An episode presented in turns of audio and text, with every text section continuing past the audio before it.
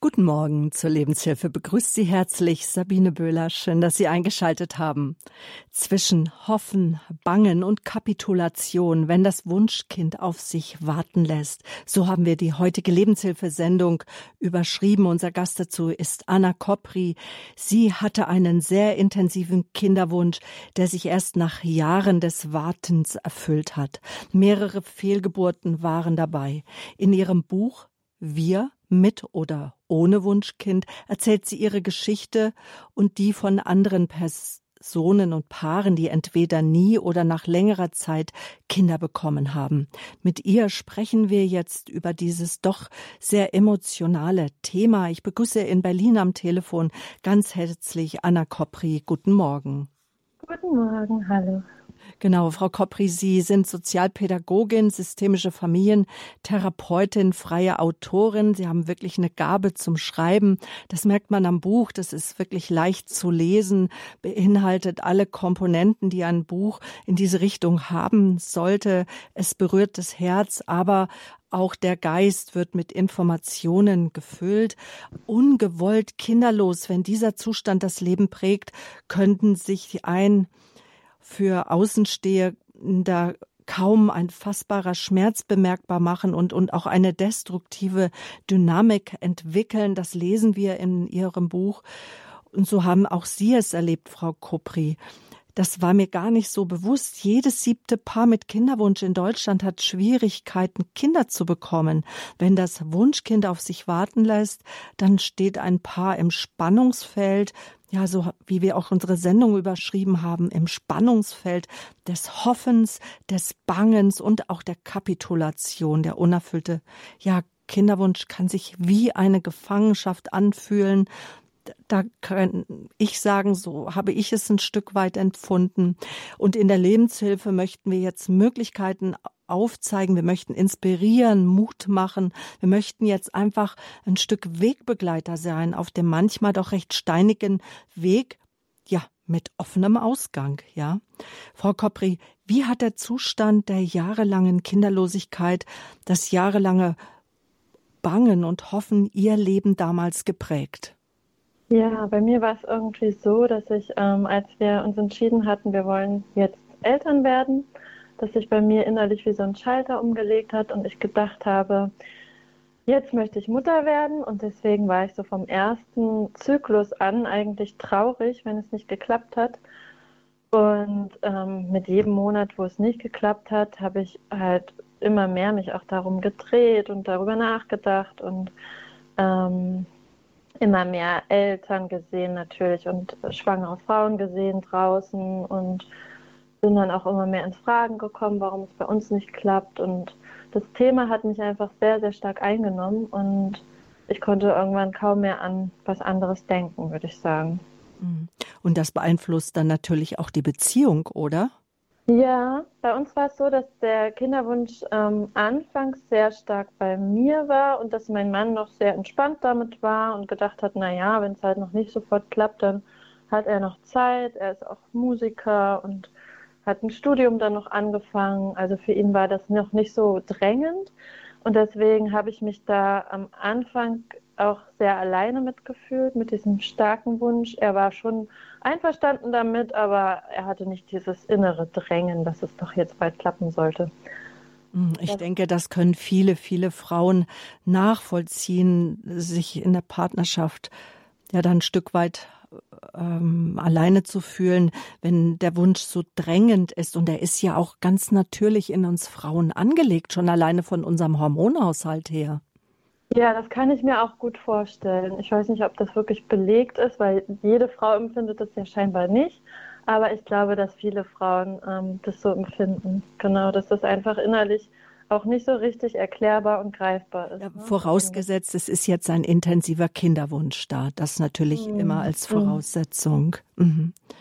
Ich habe im Internet so natürlich auch ein bisschen gesurft und mich schlau gelesen und ich wollte eigentlich wissen, ab wann spricht man von ungewollter Kinderlosigkeit und da sagen Fachleute, wenn man äh, nach ein bis zwei Jahren ohne Verhütung und mit regelmäßigem äh, sexuell körperlichem Kontakt, wenn dann keine Schwangerschaft eintritt.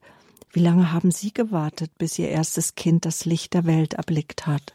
Bis es wirklich das Licht der Welt erblickt hat, waren es dreieinhalb Jahre, was jetzt im Rückblick oder verglichen mit anderen Geschichten sich gar nicht so lang anhört, was für mich aber in dieser Zeit wahnsinnig lang und quälend sich angefühlt hat. Aber schwanger geworden bin ich schon nach einem Jahr dann ähm, mit dem ersten Kind, was ich wieder verloren habe.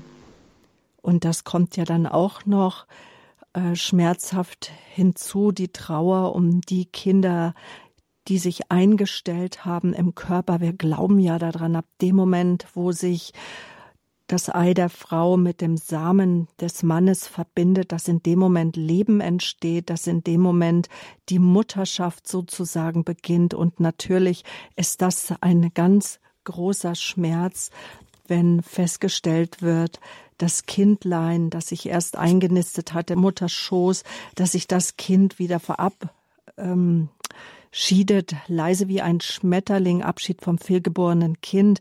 So lautet einer ihrer Buchtipps, einer unserer geschätzten Referentinnen und Sprecherinnen hier auf Radio Horeb von Ute Horn, die selber mehrfache Mutter ist, aber auch selbst mehrere Abgänge hat und um diesen Schmerz auch weiß. Also bis zur Geburt ihres ersten Kindes ein steiniger, langer Weg.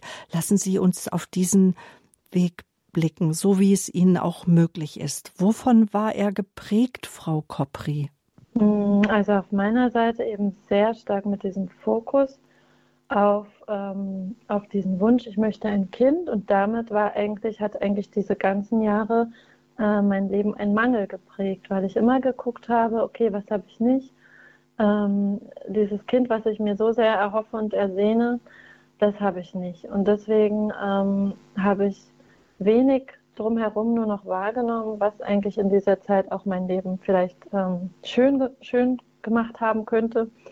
Ähm, genau, und war da sehr tief in diesem ja, Wunsch festgefangen und habe mich zeitweise auch richtig ein bisschen depressiv gefühlt und ähm, Genau, also davon war es geprägt, eigentlich wirklich von diesem Fokus auf den Mangel in meinem Leben und dieses immer mehr probieren, äh, das selbst in die Hand zu nehmen und irgendwie zu beeinflussen, irgendwas dafür zu tun, dass es doch noch klappt, dass ich schwanger werde oder dass das Kind äh, bleibt. Ja, das war irgendwie so ein bisschen die Kontrolle zu versuchen zu übernehmen, eigentlich mhm. bei einem Thema, wo es nicht wirklich möglich ist. Und dann auch wahrscheinlich ganz intensiv den Körper beobachtet. Wann ist der Eisprung? Wann muss ich vielleicht auch mit meinem Mann zusammenkommen? Mhm. Genau, also es war mir gar nicht möglich. Man hört ja dann immer so schlaue Ratschläge, entspann dich doch mal und mhm. äh, fokussiere dich nicht so stark darauf, dann klappt es auch. Und ich habe das wirklich zeitweise probiert, dass ich nicht ganz genau wusste, wo ich gerade im Zyklus mhm. stehe, aber mhm. das war mir gar nicht möglich. Also ich wusste das ganz genau wo ich gerade im Zyklus stehe, wann der richtige Zeitpunkt ist, wann mein Eisprung ist. Ähm, genau, und deswegen war es mir überhaupt nicht möglich, auch äh, Sex zu haben, ohne daran zu denken, dass ich jetzt schwanger werden möchte. Und das hat sich dann natürlich auch immer mehr auf diese Tage verlagert, äh, wodurch das ja in der Partnerschaft natürlich auch äh, dieses Thema dann belastet wurde. Ne?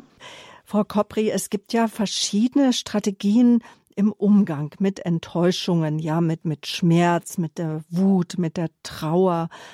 Jetzt möchte ich noch mal auf den schmerzhaften ersten Verlust äh, Ihres ersten Kindes zurückkommen. Was hat die erste Fehlgeburt in Ihnen ausgelöst?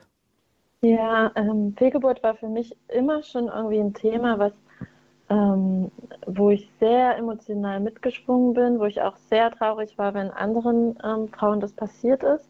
Und ich habe immer gedacht, ähm, bevor ich ein Kind verliere, möchte ich lieber nie schwanger werden. Und dann ähm, war ich schwanger und habe dann schon innerhalb von kurzer Zeit eigentlich erfahren, dass das Kind sich nicht so richtig in dem Tempo entwickelt, wie es sollte. Und habe dann eigentlich wochenlang äh, gebankt und noch gehofft und irgendwie festgehalten daran, dass es doch noch wächst. Und natürlich gibt es Geschichten im Internet von Kindern, die dann noch gewachsen sind und gesund zur Welt gekommen sind. Ähm, genau, das war bei mir dann nicht so und irgendwann hat das Herz aufgehört zu schlagen. Und, ähm, und da habe ich aber gemerkt, okay, ähm, ich habe mich trotzdem getragen gefühlt in dieser Zeit von Gott. Ich habe es irgendwie also hinnehmen können, ohne irgendwie ähm, ja jetzt meinen Glauben deswegen hinzuwerfen oder so. Und habe sogar gemerkt, dass ich dankbar dafür bin, erlebt zu haben, dass ich überhaupt schwanger werden kann. Mhm. Und auch dieses Gefühl, okay, ich bin jetzt Mutter geworden, ich kann mein Kind jetzt nicht kennenlernen. Ähm, das ist jetzt mit Gott zusammen, aber ähm, ich bin trotzdem, fühle ich mich irgendwie, dass ich Mutter bin. Und das hat mich schon viel bedeutet auch. Und mhm. im Nachhinein habe ich dann gedacht, okay, äh, ist mir doch wichtiger, diese Erfahrung gemacht zu haben, als also niemals schwanger geworden zu sein. Eine sehr wichtige Rolle wenn man schwanger ist, geht man ja als allererstes natürlich auch zum Gynäkologen, zum Frauenarzt.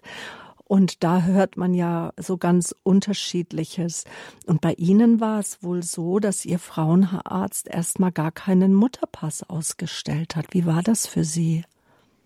Ja, das war schwierig, weil ich dachte, so, jetzt bin ich schwanger, die Schwangerschaft wurde festgestellt. Ähm, und natürlich habe ich vorher ja in dieser Kinderwunschzeit schon immer ganz viel gelesen darüber und habe gedacht, so, jetzt bekomme ich beim ersten Termin meinen Mutterpass und dann ah, kann ich endlich so ähm, aufatmen und denken, ja, ich bin Mutter. Und dann hat sie aber gesagt, na, wir warten mal noch. Und dann beim nächsten Termin war schon klar, irgendwie, ähm, das Kind ist zu klein. Und dann hat sie halt jedes Mal gesagt, okay, kommen Sie in ein paar Tagen nochmal wieder, dann schauen wir nochmal nach, ob es sich besser entwickelt hat und dann kriegen Sie den Mutterpass. Und das hat sie halt immer wieder verschoben. Und da habe ich, ja, da war ich sehr frustriert und habe gedacht, oh, warum kriegt jeder irgendwie beim ersten Termin Mutterpass, nur ich nicht? Ähm, äh, die wollen mir das gar nicht richtig anerkennen, dass ich äh, jetzt auch schwanger bin oder Mutter bin. Und auch danach fand ich es schade. Also ich hatte immerhin Ultraschallbilder, aber ich hätte es schön gefunden, so einen Mutterpass in der Hand gehabt zu haben, selbst wenn das Kind wieder gestorben ist. Aber das hätte wäre irgendwie wie so ein bisschen wie so ein Ausweis gewesen, ne? Und auch so ein ähm, Beweis darüber, dass das Kind existiert hat. Ähm, so wenn vor allem wenn Kinder noch später ähm, in, der, in der Schwangerschaft, bei mir war es ja in der neunten Woche, das war noch sehr früh. Aber es gibt ja ähm, Kinder, die viel später noch sterben. Und da bin ich sehr dankbar, dass heutzutage immer sensibler damit umgegangen wird und dass Kinder auch schon beerdigt werden, äh, wenn sie 500 Gramm wiegen und ähm, eben solche, auch so eine Geburtsurkunde ausgestellt wird und so weiter, damit die Eltern wirklich auch, ähm, ja, damit sie sehen, damit sie sich ernst genommen fühlen. Genau. Mhm. Es folgte dann noch weitere ab Gänge. Wie ist es Ihnen dann in der Folge äh, ergangen?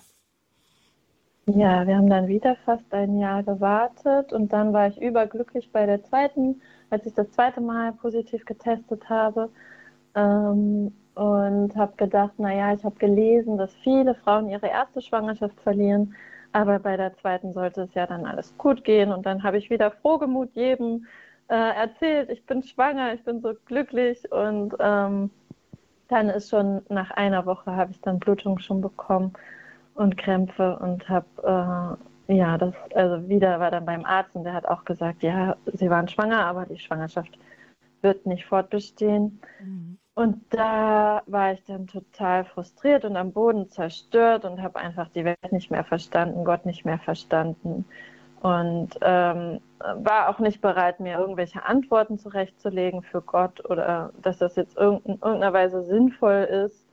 Ähm, und habe da dann, ja, das ausgehalten, dass ich keine Antworten auf meine Fragen bekomme.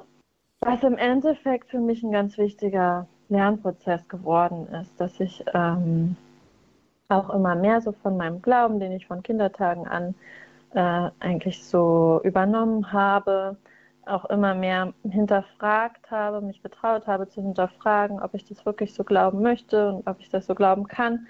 Und äh, Fragen, die ich immer schon irgendwie, wo ich versucht habe, mir selbst Erklärungen zu geben, habe ich äh, angefangen, mich zu trauen, dass, dass das auch offen bleiben kann und dass man nicht auf jede äh, Frage eine Antwort findet. Genau. Gott hilft, Gott ist da, aber so viele wissen nicht immer, nicht immer sofort und auf seinem und nicht immer spürbar. Er ist da auf seiner ganz eigene Art und Weise. Und viele Menschen berichten ja dann im Nachhinein, wenn bestimmte Phasen durchschritten sind, dass sie sagen können, doch, Gott war schon immer bei mir und er hat mich vom Warum ins Wozu geführt, hat mein Denken umgelenkt in eine tiefe Beziehung, in ein tiefes Vertrauen hinein zu ihm, zum Du, du mein Gott. Als Sie das erste Mal schwanger waren, Frau Kopri, oder auch dann spät bei den weiteren Schwangerschaften, da war ja die Freude riesig, auch bei Ihrem Mann. Ähm, und es gehören eher immer zwei dazu. Es geht ja ums Elternwerden und nicht nur ums Mutterwerden. Wie ist es denn Ihrem Mann damit ergangen, dass Sie beide Ihr Kind, Ihre Kinder verloren haben? Ja, bei, bei der ersten Schwangerschaft hat er sich dann auch sehr darauf eingestellt, dass er jetzt bald Vater wird und hat sich total gefreut. Und wir haben immer schon ähm, davon gesprochen und über, schon über Namen nachgedacht und so. Also er hat sich da sehr, sehr darauf eingelassen und deswegen ähm, war er dann auch sehr, sehr traurig, als das Kind wieder gestorben ist und konnte da auch wirklich trauern und mit mir zusammen ähm, ganz also wirklich Zeit nehmen, um Trauer, traurig zu sein. Wir haben uns freigenommen und sind ganz viel spazieren gegangen und haben darüber gesprochen und geweint und Briefe geschrieben an das Kind, was wir äh, loslassen mussten.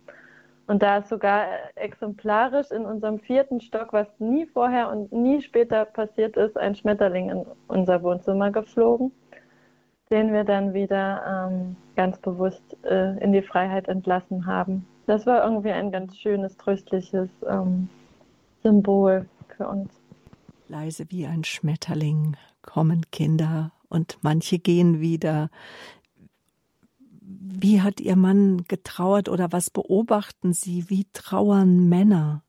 Das würde ich sagen, also dass das bei meinem Mann nicht so ähm, stereotyp ist. Oder mhm. also das mhm. Stereotyp ist ja sowieso schwierig, aber ich kann mir vorstellen, oder habe es auch schon miterlebt, dass viele Männer ähm, schnell auf die rationale Ebene gehen.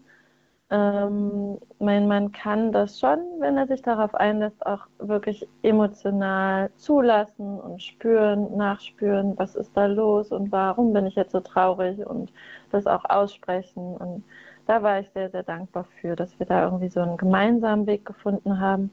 Ich habe aber auch schon oft gehört von Paaren und gerade von Paaren, die ähm, schwanger waren, dass ähm, Frauen da sehr viel tiefer emotional von getroffen sind von der Trauer und dann auch oft ähm, Schwierigkeiten haben nachzuvollziehen, warum ihr Mann anscheinend weniger traurig ist, weil er das mehr mit sich ausmacht mhm. oder mhm. mehr rational ausmacht ähm, es ist ja auch so, ähm, das steht hinten im Interview mit der Ute Buth in meinem Buch, äh, dass sie sagt, ähm, es gibt ja so, ähm, wenn einer sehr, sehr traurig ist, dann muss eigentlich der andere Partner ähm, sich zusammenreißen und das Leben irgendwie weiter meistern und arbeiten gehen und so. Und ähm, deswegen ist es auch eigentlich ganz natürlich, dass wenn einer sehr, sehr stark im Loch ist, das haben mir auch andere Paare erzählt, dass der andere dann funktioniert.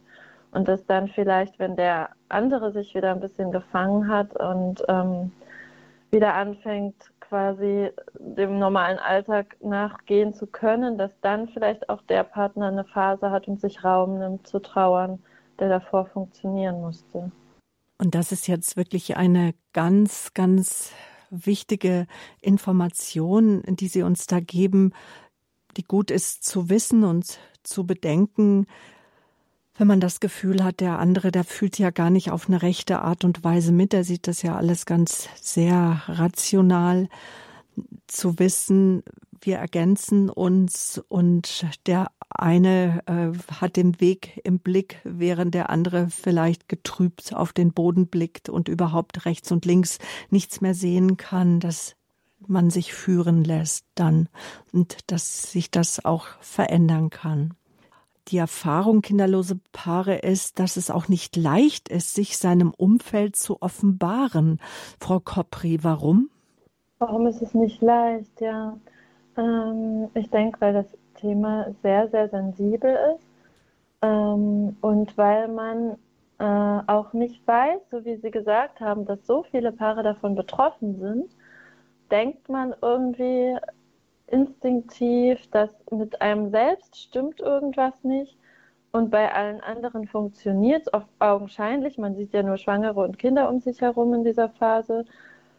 Und ähm, das ist auch mit Scham, kann auch mit Scham besetzt sein, ähm, dass Warum? man irgendwie denkt, äh, ja, mein Körper funktioniert nicht, wie er sollte, bei allen anderen funktioniert es und deswegen möchte ich auch nicht damit konfrontiert werden und deswegen möchte ich auch nicht darüber sprechen, weil das ähm, zu viel Schmerz ja auch auslöst. Man möchte ja auch ungern irgendwie öffentlich dann ähm, ja über diese Schwäche und über diesen Schmerz oder diese Unsicherheit sprechen. Also ich bin damit anders umgegangen. Ich habe von Anfang an bin ich sehr offen damit umgegangen und habe jedem, der danach gefragt hat, ähm, erzählt, dass ich damit Schwierigkeiten habe und wie es mir damit geht und so.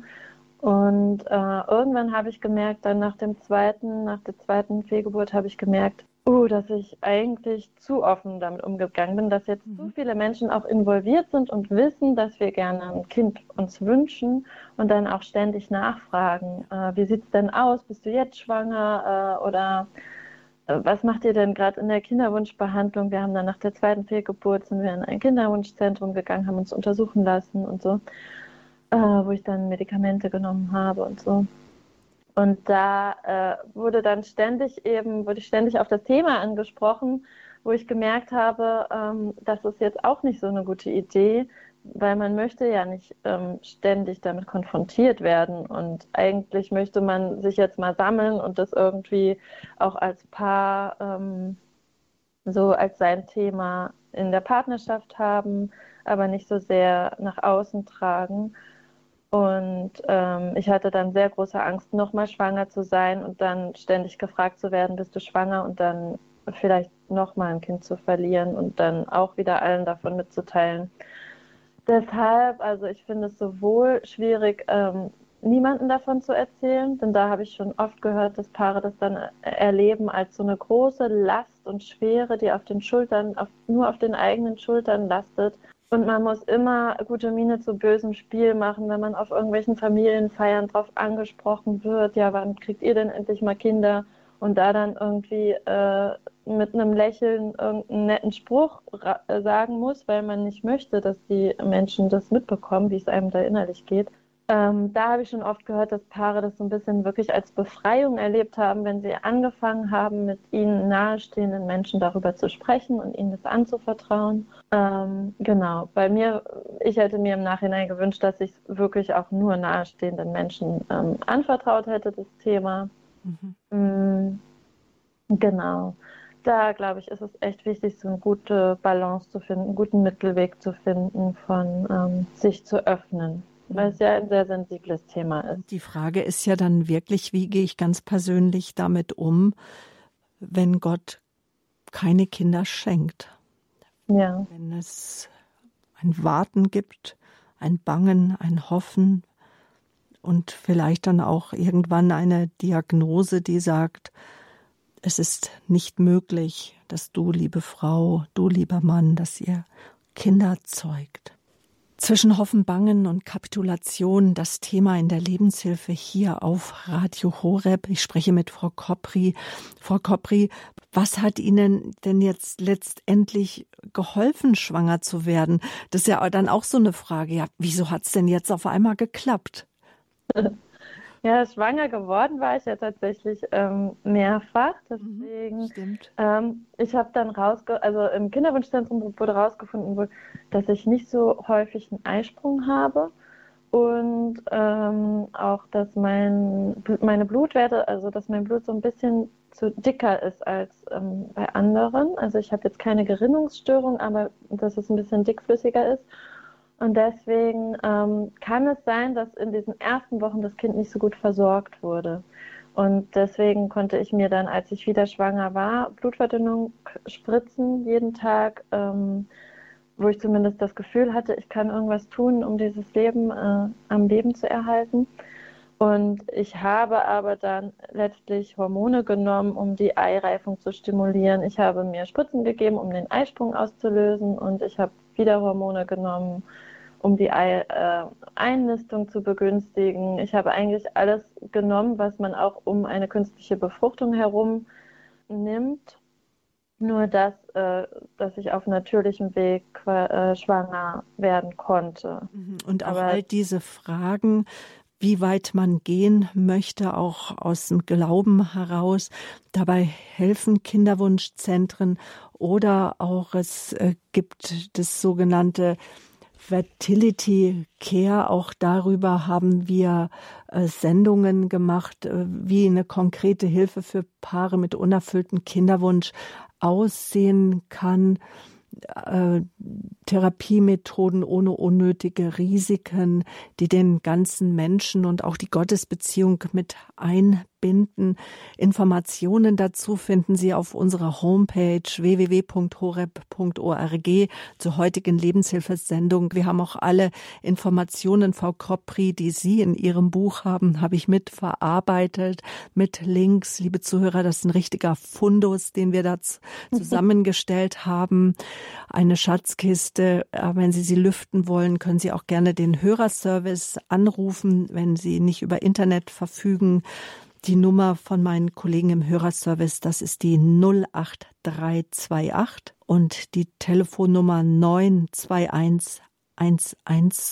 Wenn Sie Informationen zur heutigen Sendung brauchen im Detailfeld auf www.horeb.org haben wir so einiges für Sie zusammengestellt. Auch Links zu Sendungen bei Radio Horeb, wenn es um natürliche Empfängnisregelung geht und den unerfüllten Kinderwunsch, zum Beispiel eine Mo Sendung mit der Monika Espe, haben wir auch empfohlen. Gleich geht's weiter im Gespräch mit der Autorin von Wir mit oder ohne Wunschkind mit Anna Kopri und auch mit Ihnen dann, liebe Zuhörer.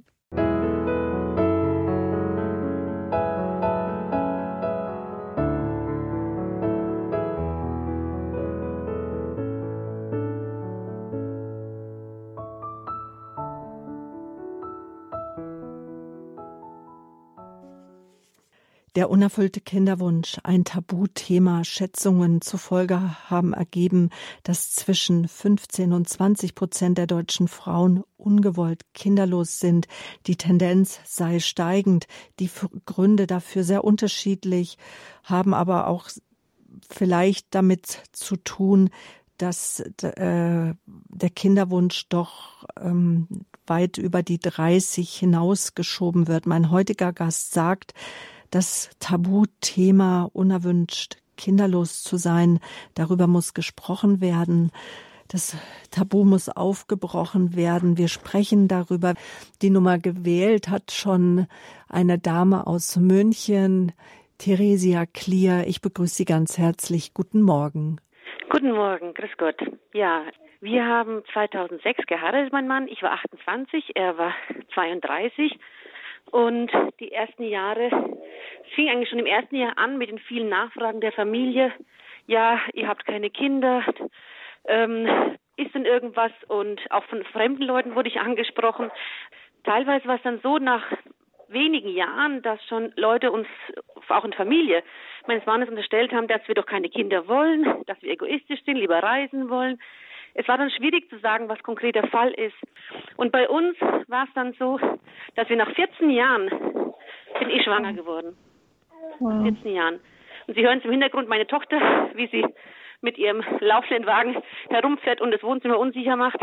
Nach 14 Jahren ähm, wurde ich schwanger.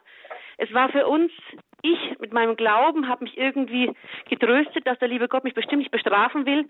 Gott macht keine Fehler. Ich habe andere Berufungen und Aufgaben auf dieser Erde. Meinem Mann ist es sehr schwer gefallen.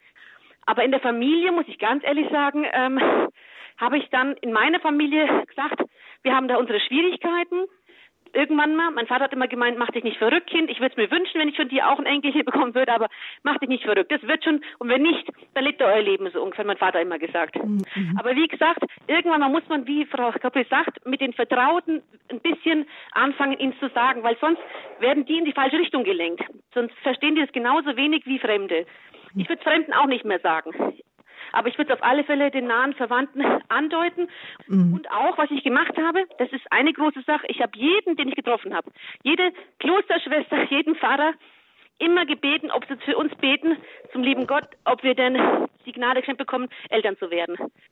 Und das machen wir jetzt auch nachher nach der Sendung oder ich bitte Sie auch jetzt schon, liebe Hörerinnen und Hörer, einfach das mit in Ihr Gebet heute zu nehmen. Es gibt unzählige Paare, wobei Frauen der Leib einfach leer bleibt.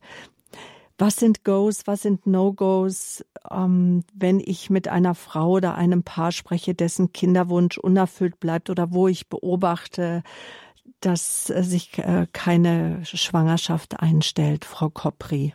Ja, ich möchte erstmal nochmal sagen, vielen Dank für Ihre Offenheit, Frau Klier, und herzlichen Glückwunsch. Das ist ja total schön dass es nach so langer Zeit noch geklappt hat. Ja, No-Gos. Ähm, ja, ähm, einmal diese schlauen Ratschläge, entspann dich mal und ich kenne diesen und jenen, der ist dann doch noch schwanger geworden. Diese Geschichten sind zwar ähm, schön für diejenigen, aber in dem Moment, wo man selber einfach überhaupt nicht weiß, ob es jemals bei einem klappt, dann können diese Geschichten auch eher wie ein Schlag sein und man möchte die eigentlich gar nicht hören. Deswegen ähm, in meinem Buch gibt es auch solche Geschichten, ne, wo Paare dann doch noch Kinder bekommen. Äh, Habe ich auch gedacht, für manche sind solche Geschichten in, mitten in dieser akuten Zeit, wo sie schwanger werden wollen, eigentlich schwierig zu hören. Und auf der anderen Seite können sie natürlich ermutigen, das würde ich mir sehr wünschen, ähm, dass sie auch ermutigen können, nicht aufzugeben und irgendwie zu vertrauen. Ähm, genau, aber was man eben nicht machen sollte, Frau Klier hat das auch erzählt, so Unterstellungen zu machen oder selber Mut zu maßen, warum jetzt jemand kein, äh, nicht schwanger wird.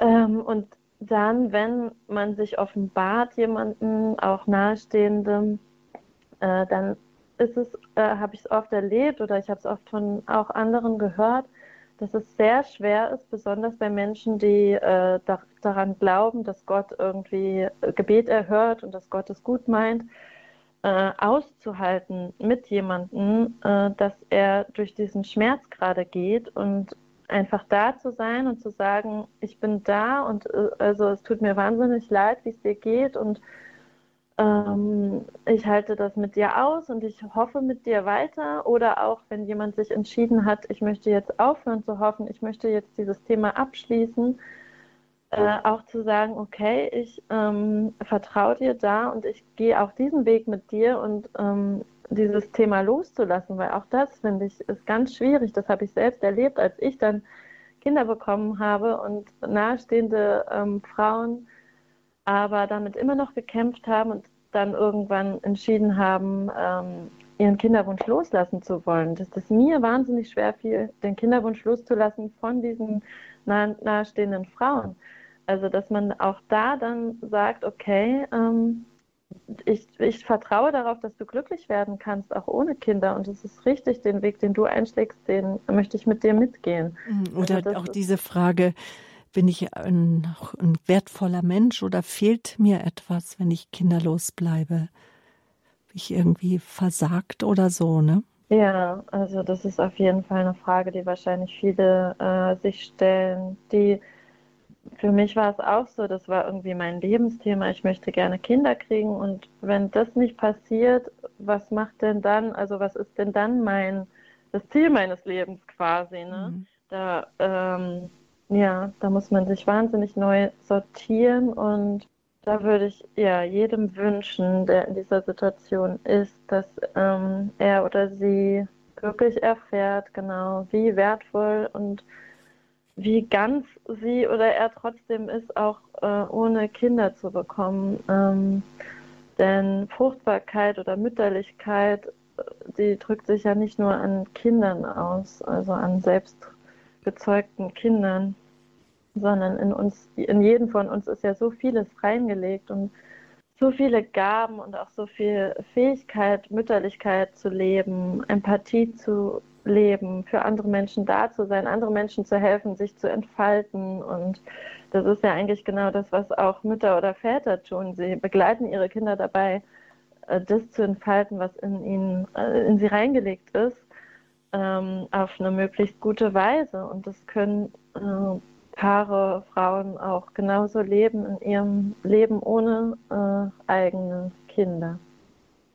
Danke erstmal bis hierhin auch Ihnen, Frau Klier, für Ihren Anruf. Wir wünschen Ihnen und auch Ihrer Tochter, Ihrem Ehemann von Herzen alles Gute, Kraft und Segen der Familie. Danke für Geld, Gott. Ihnen auch allen ganz, ganz viel Kraft.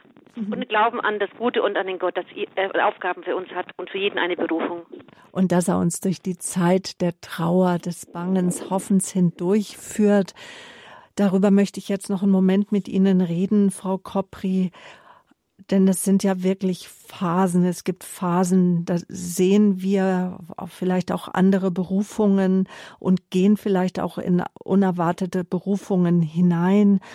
Aber dennoch, das haben Sie vorhin auch schon mal kurz angedeutet und ich denke, das kennen viele Frauen, dann begegnen einen auf irgendeine Art und Weise Kinder und sofort plöppt diese Trauer wieder auf oder der Gedanke, jetzt könnte unser Kind vielleicht auch schon zuerst Kommunion gehen, jetzt könnte, könnten wir mit unserem Kind schon tolle Urlaube und Wandern irgendwas verbringen oder wenn es runde Geburtstage sind. Wie kann ich oder wie kann ein Paar um diesen, ich nenne es jetzt auch mal gestorbenen Kinderwunsch trauern? Hm. Ja, also das ist auf jeden Fall was, was, wo ich finde, dass in unserer Gesellschaft da noch zu wenig Raum für ist.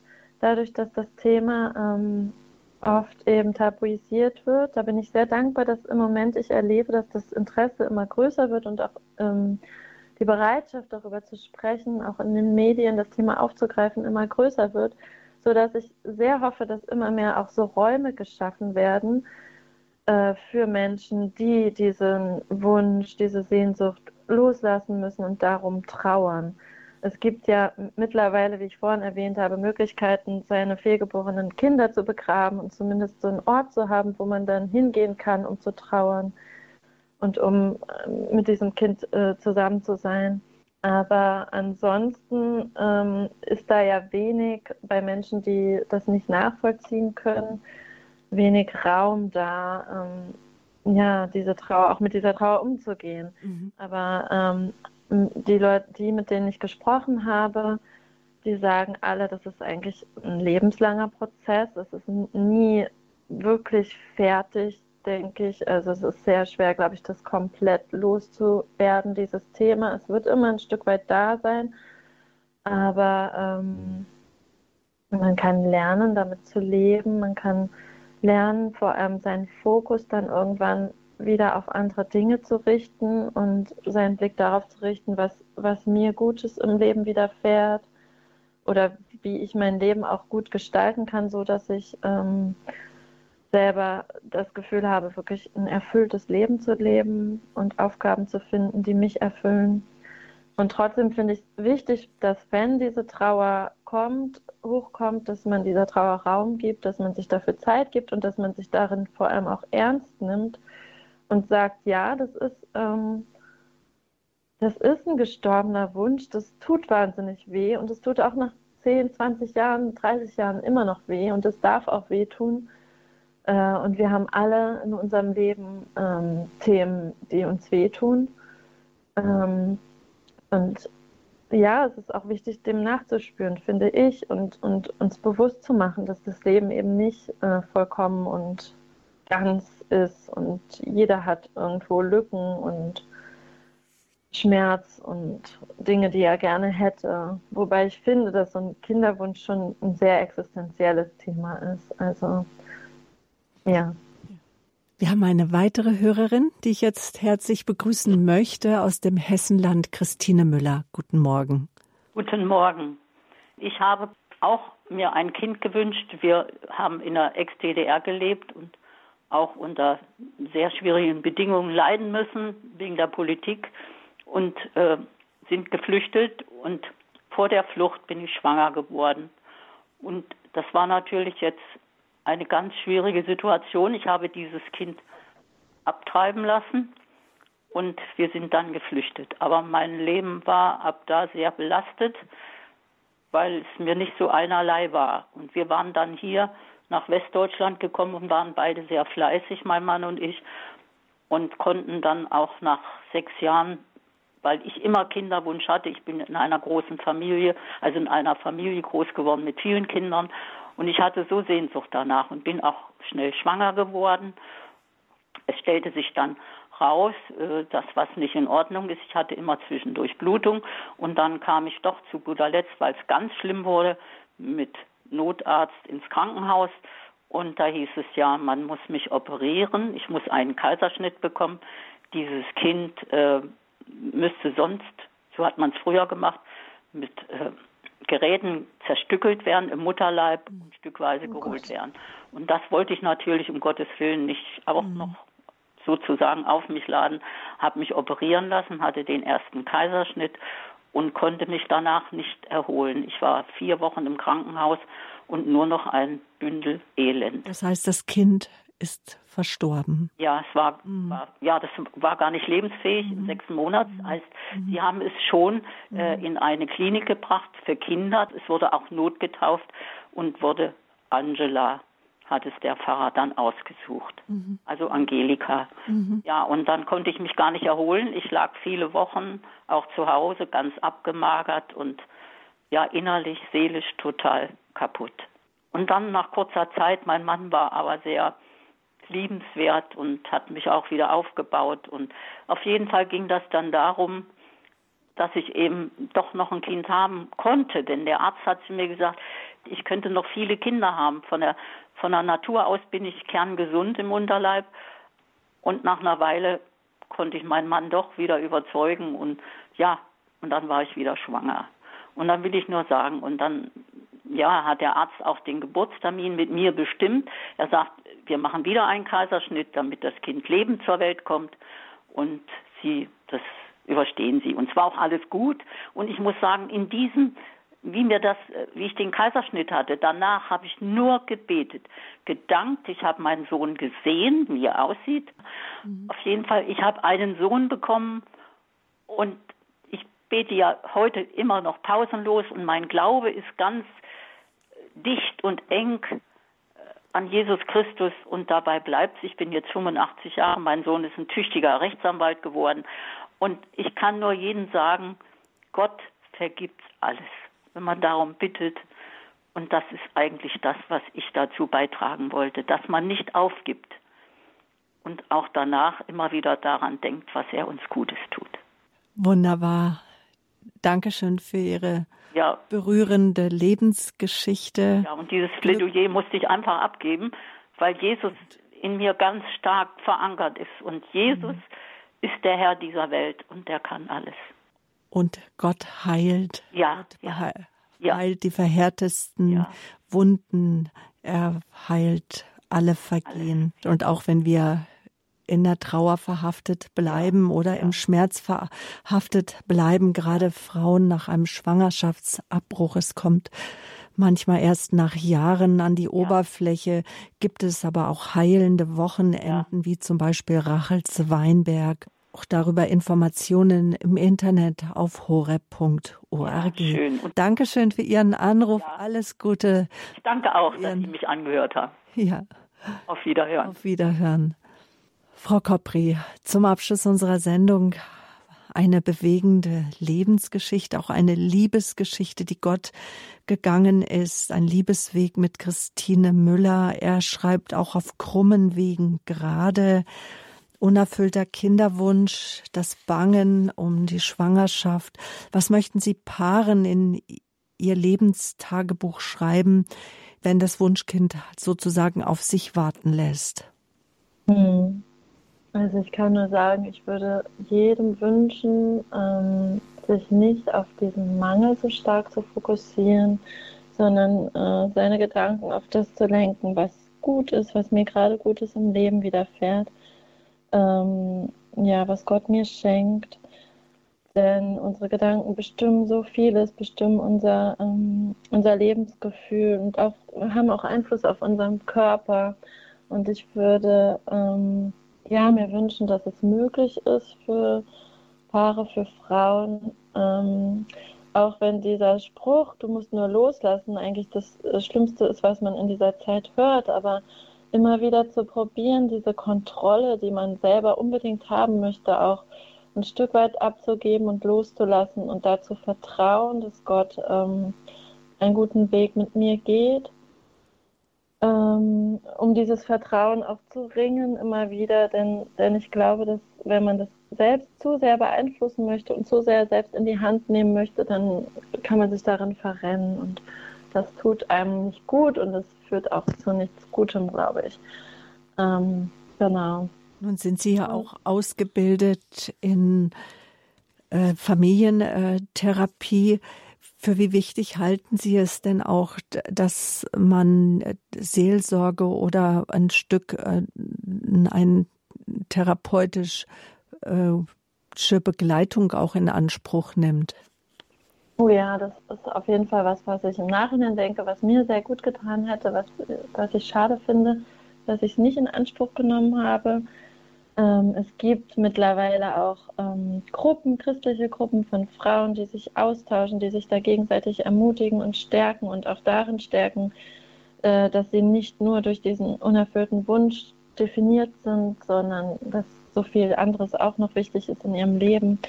Äh, da gibt es das Hope Kinderwunsch Netzwerk, das ähm, von einer jungen Frau Magali Kassa gegründet wurde, wo man einfach Teil so einer Gruppe werden kann, die sich gegenseitig ermutigen. Es gibt Hannas Initiative, wo auch Frauen und Paare einfach äh, auf diesem Weg begleitet werden und auch auf dem Weg begleitet werden, den Kinderwunsch loszulassen irgendwann wenn es denn sein soll. Genau, und, und genau mit Simone von den Hannas hatte ich auch im letzten Jahr ein Gespräch.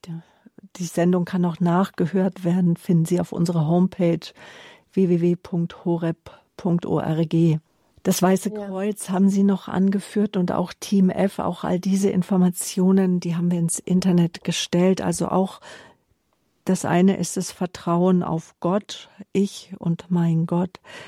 Aber das andere ist auch, so höre ich es jetzt raus, vielleicht sich doch äh, ähm, Gemeinschaften, Initiativen, Menschen auch anzuvertrauen, die den Mangel selber auch kennen, das Bangen, Hoffen und Ringen. Ja. Denn ich denke, also oft ist es so, dass man sich wirklich nur von Menschen verstanden fühlt, die Ähnliches erleben äh, und auch nur solche Menschen an sich ranlässt, emotional. Und da ähm, genau ist es sehr wertvoll, wenn man so eine Begleitung hat in dieser Zeit. Dankeschön, dass Sie uns jetzt ein Stück weit Wegbegleiterin waren. Danke für Ihre Zusage auch zum Interview. Anna Kopri aus Berlin sind Sie uns zugeschaltet, Autorin von Wir mit oder ohne Wunschkind. Ihnen und Ihrer vierköpfigen Familie alles Gute, Kraft und Segen auf Ihrem weiteren Lebensweg. Behüt Sie Gott. Vielen Dank, gleichfalls. Und es ist die Reihe, ehe wir uns trennen, weil uns ihre Beziehung einfach wichtig ist, wenn das Wunschkind auf sich warten lässt, unser Thema. Nehmen Sie doch gerne Zeit unabhängig unseren Podcast in Anspruch www.horeb.org. Vielleicht haben Sie auch schon die Radio Horeb App. Auch darüber können Sie die Sendung natürlich nochmals nachhören. Sie kann auch nachbestellt werden. Der CD-Dienst steht Ihnen gerne für Fragen zur Verfügung. Und es gibt eine große Liste an Buchinformationen und auch Institutionen, an die Sie sich wenden können. Vielleicht suchen Sie auch ein Kinderwunschzentrum. Auch darüber haben wir Infos auf www.horeb.org unter dem Sendetag die Lebenshilfe für Sie bereitgestellt. Der Hörerservice gibt Ihnen selbstverständlich gerne Auskunft 08328 921 110. Mit diesen Hinweisen verabschiedet sich von Ihnen Ihre Sabine Böhler. Sie hörten soeben die Wiederholung einer Lebenshilfesendung vom Mai 2021, weshalb Sie, liebe Hörer, heute leider nicht anrufen konnten. Wir bitten um Ihr Verständnis.